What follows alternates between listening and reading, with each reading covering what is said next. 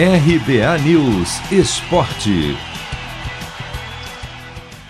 Três times brasileiros entram em campo nesta quinta pela Copa Sul-Americana. Destaque para o jogo das nove e meia da noite no horário de Brasília, entre Penharol e Corinthians. Se perder, o Timão, que soma apenas quatro pontos em três rodadas, não conseguirá mais alcançar a equipe uruguaia, que lidera a chave com nove. Ele ainda pode ser ultrapassado pelo River Plate do Paraguai, que no mesmo horário recebe o Lanterna Esporte Huancayo do Peru, e se complicar na classificação. Ainda assim, o técnico Wagner Mancini definiu o Paulistão Sicredi como prioridade e vai poupar alguns titulares.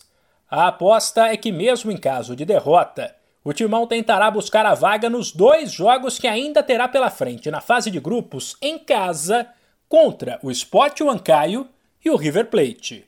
Os outros dois brasileiros que jogam nesta quinta pela Sul-Americana entram em campo mais cedo, às 7h15. O Grêmio, que apenas treinou e descansou desde a semifinal do Gaúcho no fim de semana, deve ter força máxima contra o Lanús, na Argentina. A ideia do imortal que lidera o grupo H é vencer para encaminhar a classificação e depois focar 100% na decisão do estadual contra o Inter. Por fim, também às 7h15, o Bahia visita o desconhecido Guabirá, da Bolívia, que perdeu as três partidas disputadas até agora.